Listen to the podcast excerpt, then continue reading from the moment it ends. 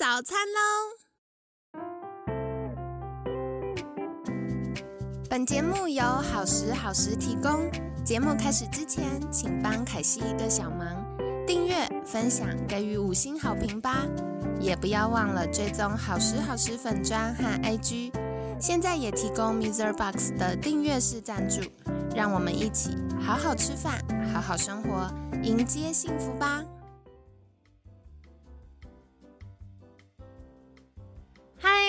来到凯西陪你吃早餐，我是你的健康管理师凯西。今天呢，很开心邀请到凯西的好朋友爱能职能治疗所洪玉玲职能治疗师。玉玲早安，早安。我觉得每次听到你声音都好开心哦，好甜哦。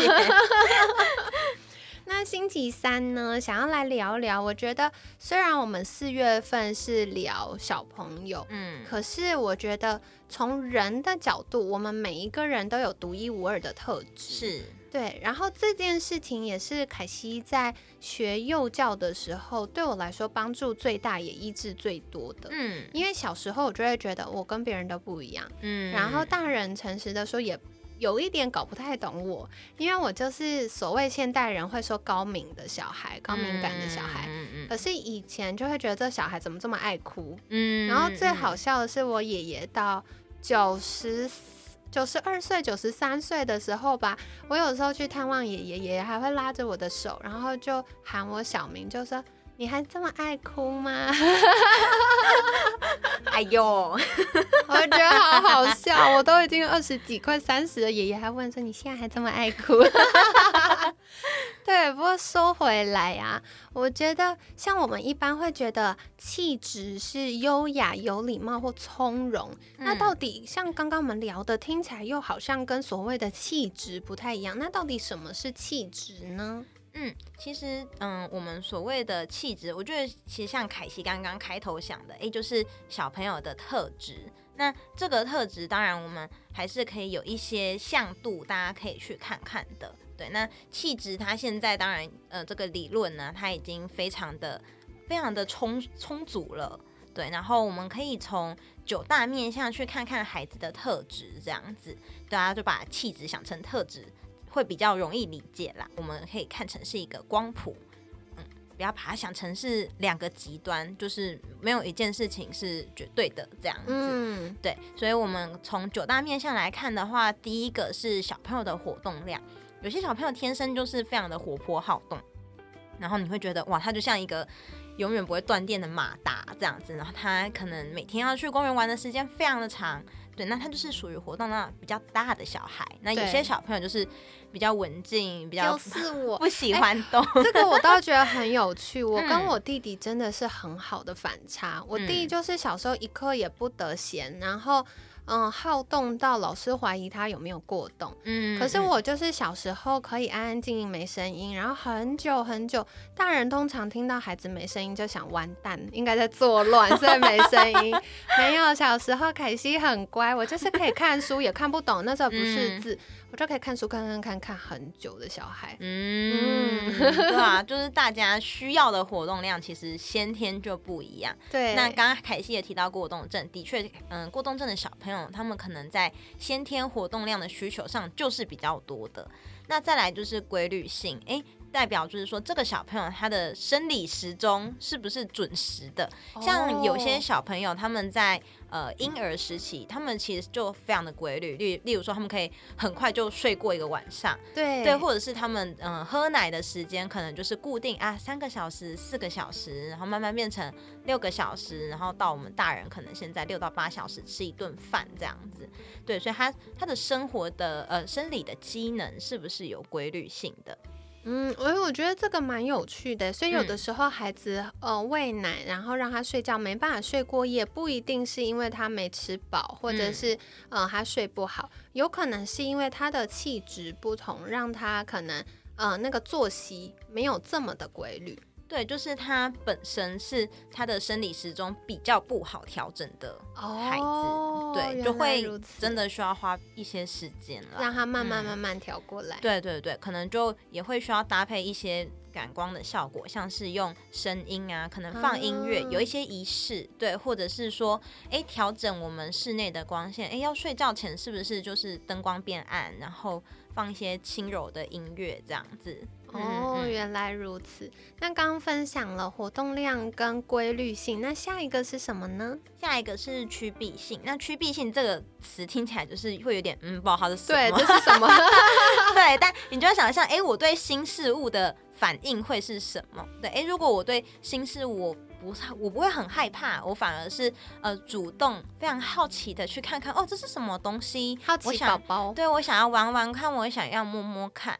对，那有一些宝宝是，哎，这是新东西，我先我先往后推一点，对，先黏住爸妈。对，我就嗯，这是什么？我不确定，那 我先不要碰，这样子。对对对对，就是对新事物的反应是什么？对，那这也就会牵扯到下一个，下一个就是它的适应性，就是它能不能调试的快还是慢？它在适应新环境啊、新事物、新的人、陌生人，它的速度快不快？这样子。嗯，了解。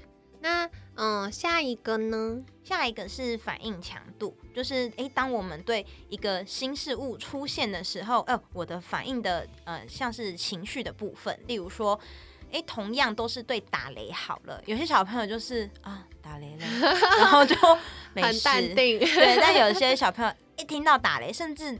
只是阴天而已，他可能就是预期说啊，等下好像要下雨，等下就要打雷，他那时候就好紧张了，然后啪，那个雷一打下来，就会大哭这样子，大叫，啊打雷这样，然后躲到被子里啊什么的，对，所以其实对呃一件事情，他的反应强度也会有落差，这样就他是本身是一个非常跳上跳下的小朋友，还是说他就是可以非常平淡的接受一切这样子？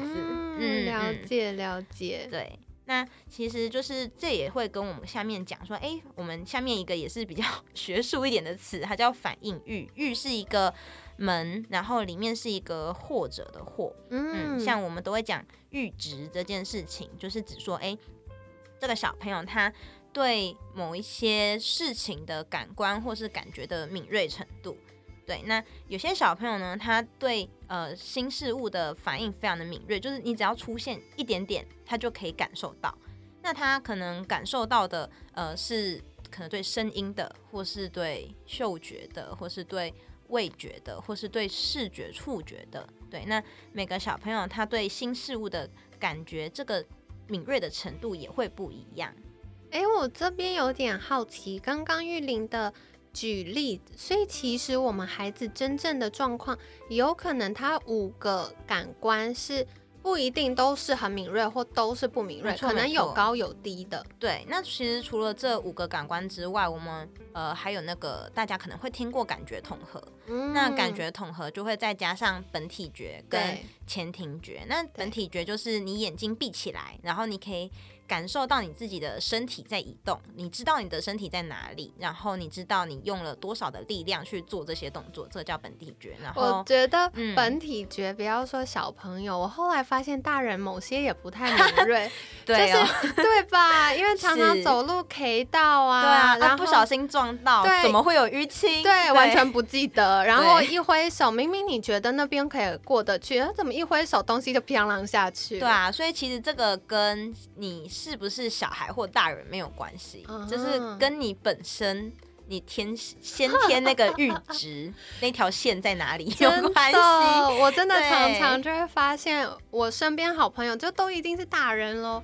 但是大家的那个反应，比如说，我们都拿玻璃杯要放在桌上，有些人放下去就没声音，有些人他就以为他已经碰到桌子，手一松就砰下去，这样子，我就觉得大家真的好可爱哦。对啊，然后还有另外一个也是呃前庭觉的部分，那其实很多人可能都会知道说，哎，自闭症的小朋友他们很喜欢旋转这件事情，那代表说，哎，他们的前庭觉的阈值可能很高，他们需要非常大的量刺激量，他才可以感受到前庭觉。对，所以其实，在不同的感觉上，的确每个小朋友他先天大脑的设定就会不太一样。嗯，哇，好有趣哦！那刚刚我们已经分享六个，后来是什么吗？再来是情绪，就是哎，小朋友他。先天是一个比较乐天派，是比较呃比较容易往悲观的方向去想这样子，然后还有就是再来就是注意力的部分。那注意力的话也是，哎，有些小朋友先天就是可能像凯西刚刚说，哎，小时候就可以很认真的看完一本书，尽管我可能不知道书里面 在完全不知道在写什么，但看得津津有味。对对对，那有些小朋友可能就啊。一件事情没有，本来就没有办法很久，对。那我也必须要提醒，就是家长说，哎，其实小朋友如果是一岁到两岁，本来注意力的确就不会那么的久。对，那再来就是坚持度，就是哎，他遇到事情的时候，他是一个容易放弃的小孩，还是他可以继续坚持做下去这样子？嗯，了解。其实聊到这个啊，我最近看到一个好朋友分享他儿子，他就说，像一般小朋友在呃学那个溜直排轮，嗯，那可能有一些小朋友他就会呃跌倒，然后可能溜得很不好，一直没办法拉抓到诀窍的时候，就会想放弃。嗯，可是他的儿子呢，就是虽然一直我的，他可能是那个本体感觉 没有很好，前庭觉没有很好，这样子哈，开玩笑的。但他就是一直跌倒，一直跌倒，一直跌倒。其他新进的同学都已经哎可以开始溜了。他还是没有办法抓到，可是他觉得很感动的事情就是小朋友没有放弃，对，然后他就会一直学习，一直学习，然后到后来，因为我们就会一直关注他的 FB 嘛，然后就看他每个礼拜上课上课，妈妈都拍影片，嗯，我们就发现哇，有一天他突然开始会溜了耶，所以其实每个孩子他需要的时间跟他的特质其实是不太一样的，对，嗯，了解。那接下来想请教的就是，哎。如何了解爸爸妈妈的期待跟小孩的气质是否是否符合呢？嗯嗯嗯嗯嗯，其实我觉得是否符合这件事情，我觉得好难。我觉得一开始不太容易察觉，但我可以分享，就是呃，我最近评估过的一个小朋友的状况，对，但就是只是简略的分享，对。然后呃，其实小朋友的爸爸妈妈那时候带来时候会很担心，说，哎。我的小朋友好像就是跟他的哥哥发展不太一样，就是哥哥完全是在小呃家长预期中的发展，哎，都是稳稳的往上，哎，可是怎么老二就不是呢？对，那妈妈就怀疑说啊，是不是他有什么状况，所以就带来评估这样子。但评估下来结果，我我就很诚实的跟妈妈说，嗯，我不觉得小朋友有什么问题。对，那就是后来就是我跟妈妈讨论了一下之后。我就很诚实跟妈妈说，嗯，妈妈，我觉得可能是你对他的期待，嗯，跟他实际上他可以做到的程度不太一样。哦，对，有时候其实也会跟家长他自己本身的气质有关系。对，对，当家长是一个，呃，然后每件事情都非常的有规律，然后非常的有目标，按部就班，可是遇到一个非常艺术家的孩子，然后。哦，非常的，嗯，都可以呀，对 呀，他为什么一定要这样子？对对，没有一个特别的规范，然后没有一定要做到什么程度。对有些家长来讲，哎，对，应该说对这样子原本很有目标，然后一定要每天做到什么事情的家长来讲，就会很焦虑。我觉得最常发现就是预备要出门的时候，对，如果宝宝妈妈是什么时间都要很准时的人，是遇到一个就是天真烂漫的孩子，慢慢来，对，没关系，对，然后爸妈已经讲了五遍十遍了，他的脚上还只套了一边的袜子，没错，对，但我觉得有时候也是爸爸妈妈可以稍微检视一下，说，哎，当。我很常跟孩子在某方面起冲突的时候，是不是就是那个这件事情可以反映出爸爸妈妈跟小朋友之间有什么气质不一样，或者是诶个性不一样的地方？对，不一定是诶真的孩子发生了什么事情。对，然后我觉得像刚刚就是玉林也有反复提到的，是有的时候我们。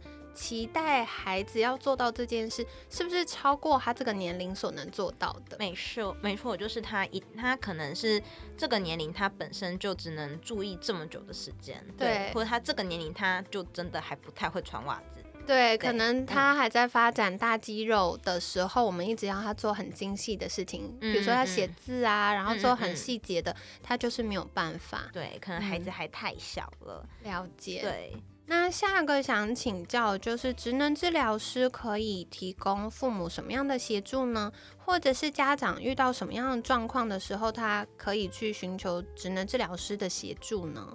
嗯，在这个部分的话，我觉得我们可以协助家长的是要怎么样调整，就是家长对小朋友的期待跟目标。对，因为像我们刚刚前面说的，诶，有冲突的时候，不一定是孩子有问题，而是我们对他的目标跟期待放的太高，或是呃放的重点是不对的。但这不代表说，诶，孩子就是这样，孩子没有办法改变，孩子没有办法被训练，而是我们可以调整说，这个目标应该要设计在哪里。对，所以职能治疗师可以提供帮忙的部分，就是帮助家长去检视自己，然后也检视自己。在家庭中应该要怎么样为孩子，还有为自己设定目标？对，甚至有时候要帮家长设定目标的原因，是因为需要家长定时的去提醒自己，其实孩子跟我是不一样的。哦，对，没错，其实这也是很重要的提醒，因为特别是如果是第一胎的时候，我们就会用。嗯，我们自己的成长经验来推估孩子的状态，没错。但一方面是距离太遥远了，对对。然后另外一方面是，其实每个人的特质都不一样，没错。然后嗯，孩子需要的时间，或者是有的时候他的特质就不是这么安安静静、规规矩矩的偏向。那我们可不可以按着孩子他先天的设计、他的本相来爱他？我觉得其实爸爸妈妈可以用不一样的角。度来看孩子，如果我们都把孩子当成我们生命礼物，他所呈现的、反映的是我们所比较难看见的那一面的话，嗯，其实我们就不会觉得那么纠结跟挣扎。嗯，而且我觉得，其实一方面来讲，孩子是可以沟通的。嗯，那我们对孩子的目标跟要求，其实有时候反而是可以跟孩子讨论的。嗯，当我们可以告诉孩子说：“哎，为什么我期待你在这件事情上要做到这个程度？原因是什么？可能原因是哦，因为迟到这一个习惯是不好的。那我们也希望就是老师可以感觉到被尊重，大家都不喜欢就是小朋友就是上课。”这么少这么长的时间迟到，哎，那这样子你也没有办办法跟大家一起玩很久，这样也好可惜哦。对对，所以也许我们可以把我们为什么要设这样子的目标、这样子的期待跟孩子讨论。对，真的，我觉得这是很棒的，而且其实孩子好可爱，他们多半都会想要寻求大人的。认同跟夸奖，嗯，所以当他理解为什么，然后理解目标的时候，他就会慢慢慢慢前进。嗯，那当然，我们大人也是要给孩子多一点时间，因为他调整可能没有办法立刻达到我们的期 待。没错，对，所以都给双方一点机会跟时间。对啊，我觉得也是跟家长提醒说，哎，不是只有小朋友没有办法瞬间调整自己，其实家长的确也很难，可能从原本的要求瞬间变成一个新。新的目标要求，有时候还是会不小心变回原本的样子，但其实都没有关系，因为本来大家就是没有办法一次就到位的，大家都需要时间调整。嗯，了解。好，那凯西帮大家做一下重点整理哦。其实我们每一个人，不管是小朋友或大人，我们每一个人都有独一无二的气质。那一般做的气质评估呢，它主要分成九大面相。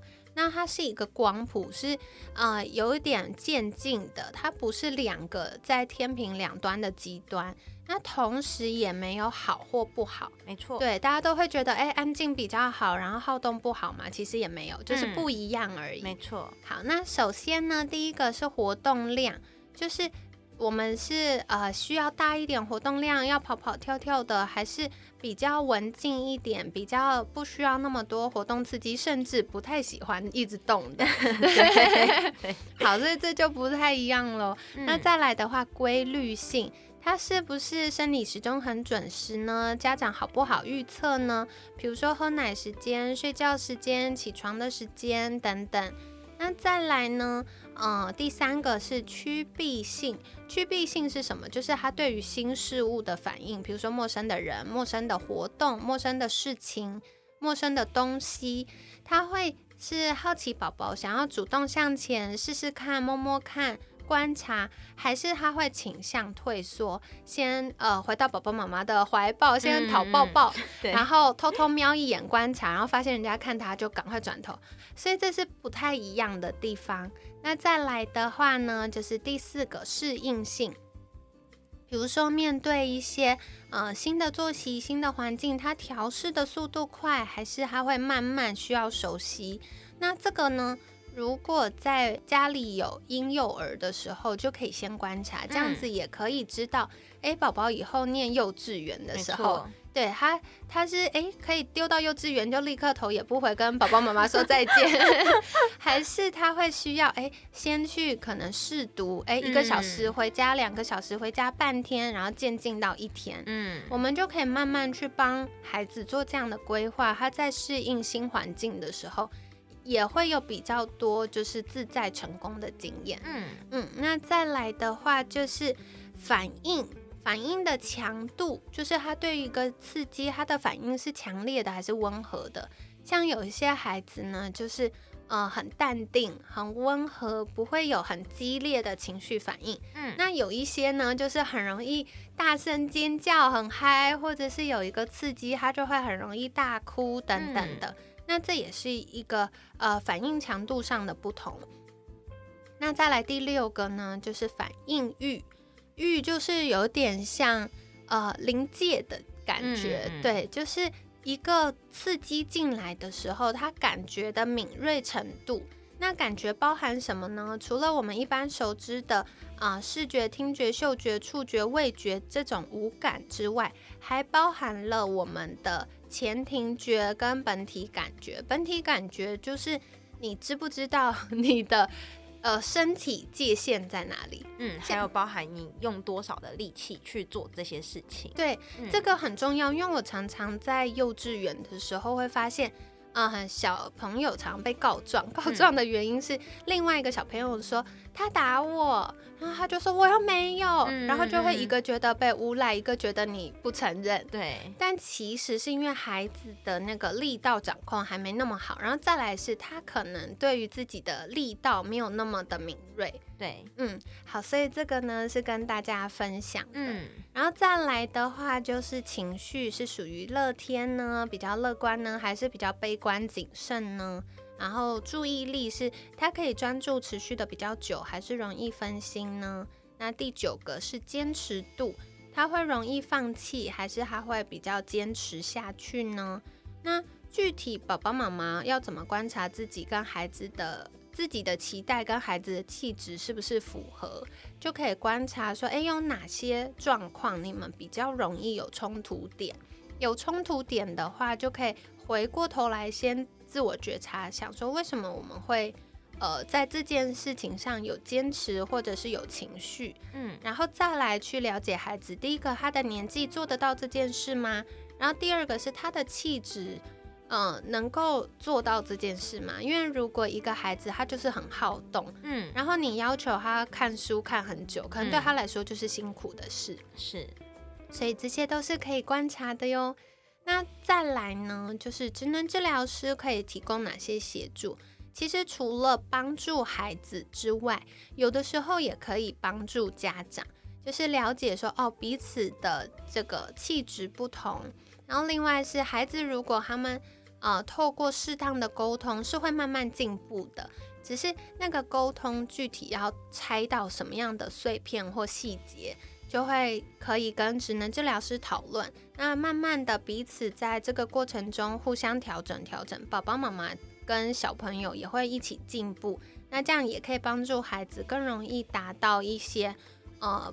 所谓社会化过程中需要达到的目标，嗯，比如说，嗯，要守时啊，嗯，然后跟同学互动的时候，你可以拍拍人家肩膀，但是你不可以打人家，嗯，这些都是可以沟通的，所以就跟大家分享喽。那今天呢，我觉得，嗯，如果没有小朋友的听众，其实也可以用我们前面分享的气质九大面相的分析呢，来观察一下自己。就会更知道，哎，怎么样的生活规划或者是人际关系互动，对我自己来说是舒服的。嗯，也希望你们喜欢今天的节目啦。那在节目尾声，想邀请玉玲，就是如果大家想获得更多进一步的资讯，可以到哪里找到你呢？嗯，大家可以上网搜寻爱能职能治疗所，我们有官网跟粉砖，那大家都可以私讯粉砖或者是官网，嗯，我们就会回答哦。嗯，好的，今天呢，很感谢爱能职能治疗所洪玉玲职能治疗师的分享，每天十分钟，健康好轻松，凯西陪你吃早餐，我们下次见，拜拜，拜拜。